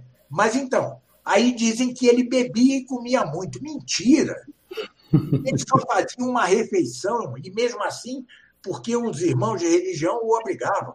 É, é, ele trabalhava 16 horas por dia, dormia quatro horas, rezava uma missa, assistia outra, ficava um tempo diante do Santíssimo, dava confissões, etc. E tal. É, é, mentira, né? Ou seja, ele, na verdade, a mãe dele era napolitana, e um tipo napolitano que é que tem parentesco com, com os alemães, né? Tá certo? Uhum. Eram os normandos, né? Eram os normandos. É, é assim, aqueles homens altos e gordos, tá certo? É um tipo, é um tipo, é um tipo, é um biotipo né, humano. Né? É esse tipo napolitano, ele era assim. Devia ser um homem impressionante, com seu 1,90m de altura, né? É, então... Ainda tinha sangue nobre, né, professor? Ele ainda é, ele ainda tinha sangue nobre e era como que também um, uma combinação muito feliz de genética, né? É, ele, ele tinha sangue nobre mais por parte da mãe, tá? O pai era um nobre, só um cavaleiro, não chegava a ser um da alta nobreza, né? Entendeu? Sim. É, mas a mãe sim tinha relação. E, enfim, a, a, a, as calúnias, as difamações contra ele são as são enormes, né? É, e chega a ser emocionante, tocante e triste ao mesmo tempo, né? o esforço de 40 papas por fazer a igreja ser tomista. Impressionante. Né? É impressionante. São 40 papas. Isso não é pouco, não, meu amigo. São 40 papas. Né? É, chega a assustar o número, né? É, são 40 papas. E ainda vem um, um, um, é, é, alguns com a disfarçatez de dizer que essa não é uma doutrina da igreja. Hum. Como não é? 40... Também não ajudou. Hein? Também não ajudaram os papas depois do concílio, né? João Paulo II. Né? Sim, é, mas os papas, João Paulo II, por exemplo, que falou algumas vezes Santo Tomás, nunca falou de Santo Tomás é, enquanto se tratasse de sua doutrina. Doutrina, exato. E, ele ainda, como que disse que a igreja não adotava nenhuma filosofia, algo assim. Isso, não adotava nenhuma filosofia. E quando recomendava Santo Tomás, recomendava-o como modelo de vida, só isso. Só isso. Como modelo de intelectual, como modelo, mas não a sua doutrina. Né? Ou seja, mas agora, mestre, nós estamos, meus amigos, nós estamos em tempos de trevas, né? tempos tenebrosos. Né? E nesses mesmos tempos tenebrosos é que é possível voltar ao tomismo com, é, sem concessão alguma. Tá em analogia, né, professor, com o que você falou sobre Leão XIII, né? Quando a Sim. igreja estava já sem espaço, já. Exatamente. Agora, Agora que o tomismo está é. do jeito que está, que o, a, a, nós vemos, por exemplo, o Pariável Caldeirão. Exatamente. Eu, eu, eu, eu costumo dizer que é, o tomismo não salvará o mundo, mas o, sem o tomismo o mundo não se salvará. Isso em tese. É, é, o que eu creio mesmo é que é possível, hoje, formar um grupo de pessoas, tá certo? Na sã doutrina, na boa doutrina, é, é, e, e pronto. É isso que nós podemos fazer. O padre Caldeirão, por exemplo, chega a ser patético. Ele, em quase todo o livro, ele diz: Eu sei que ninguém dá bola para mim, né? entendeu? No, no, no, no, livro dele, esse magnífico, de 900 páginas, Elordem, né? ele, ele diz assim, a certa página, ele diz três vezes ao longo do livro, se é que alguém aguentou ler até aqui. ele, ele, mas ele diz isso repetidas vezes. Né?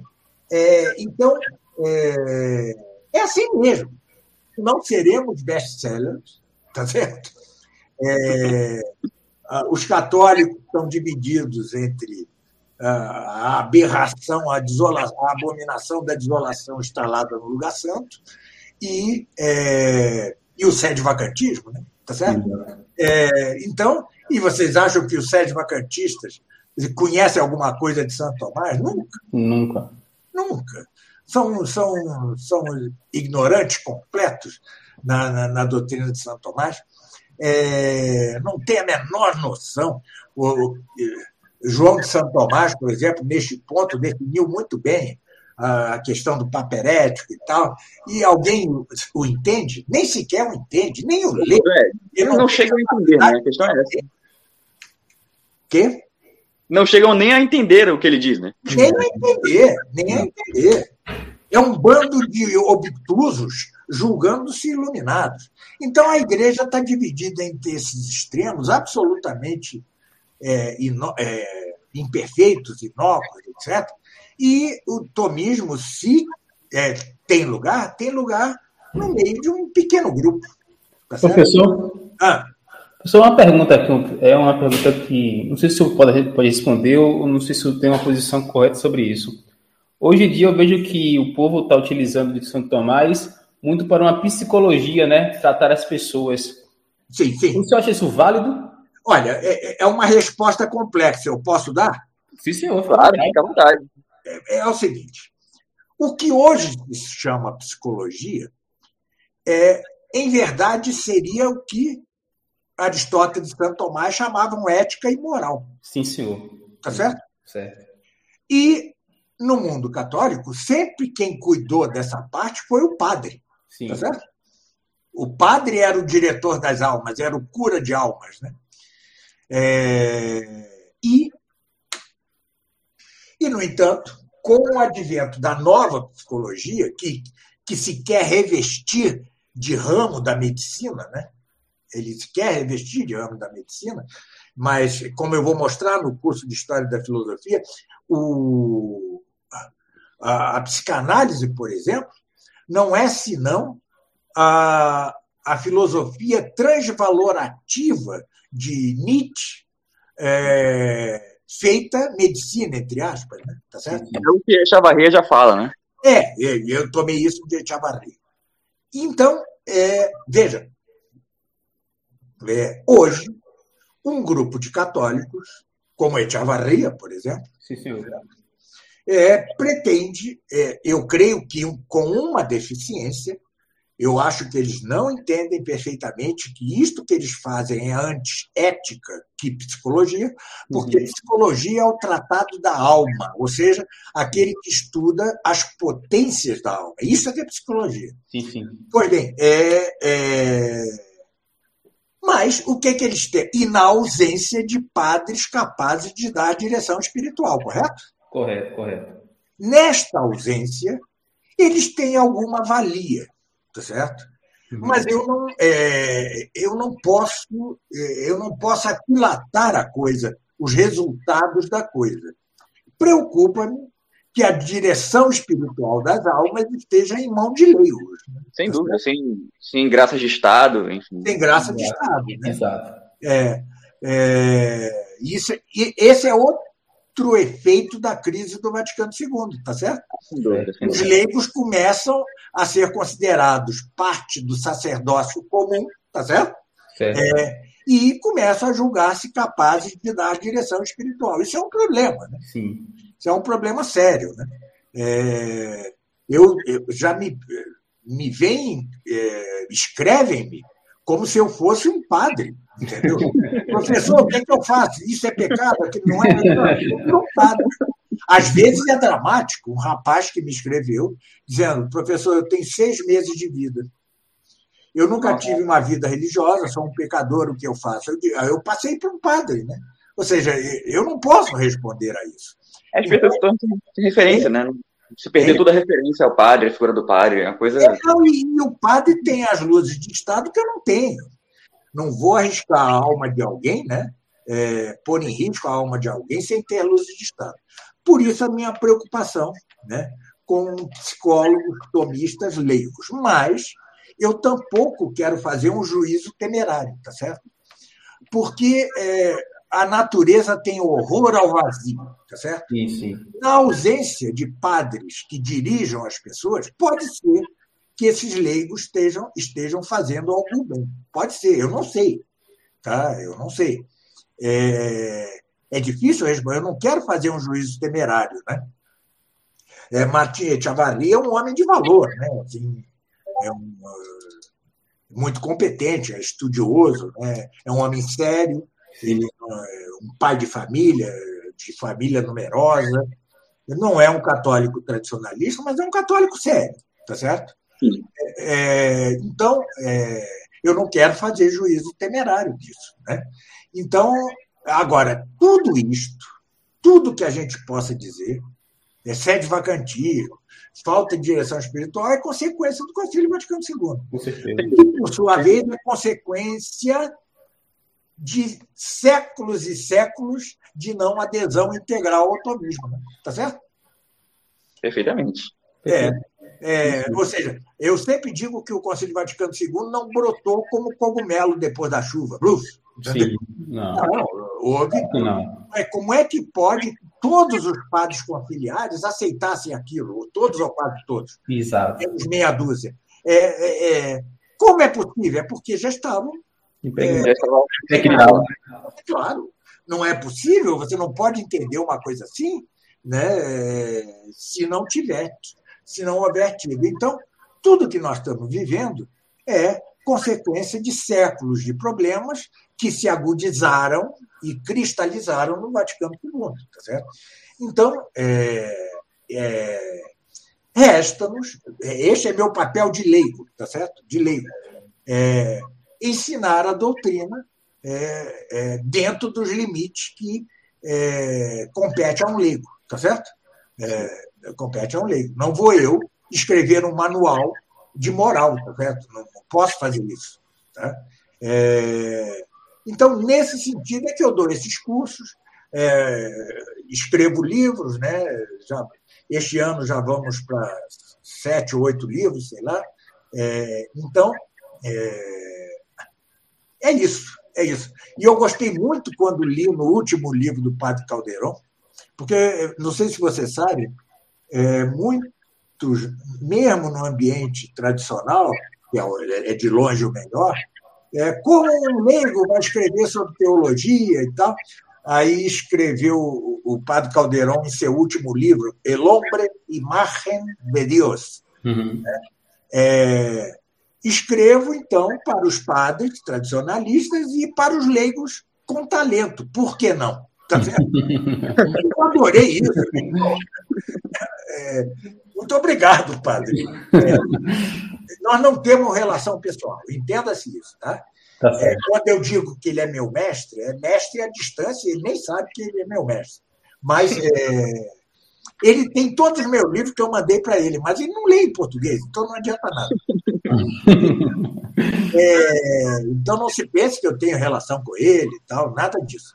É, quisera eu ter, né? É, mas não tem.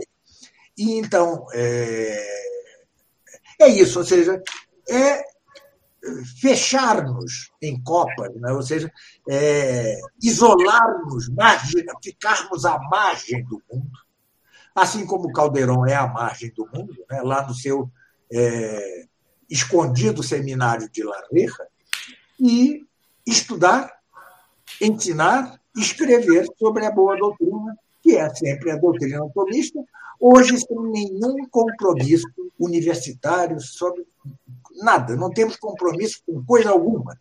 Nem sequer é possível viver de tomismo. Ninguém ganha dinheiro com tomismo, tá certo?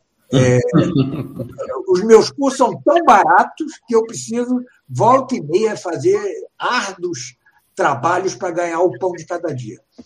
O, o, o meu sócio, Marcel, coitado, é, é, é, o único empresário que consegue sobreviver falido permanentemente.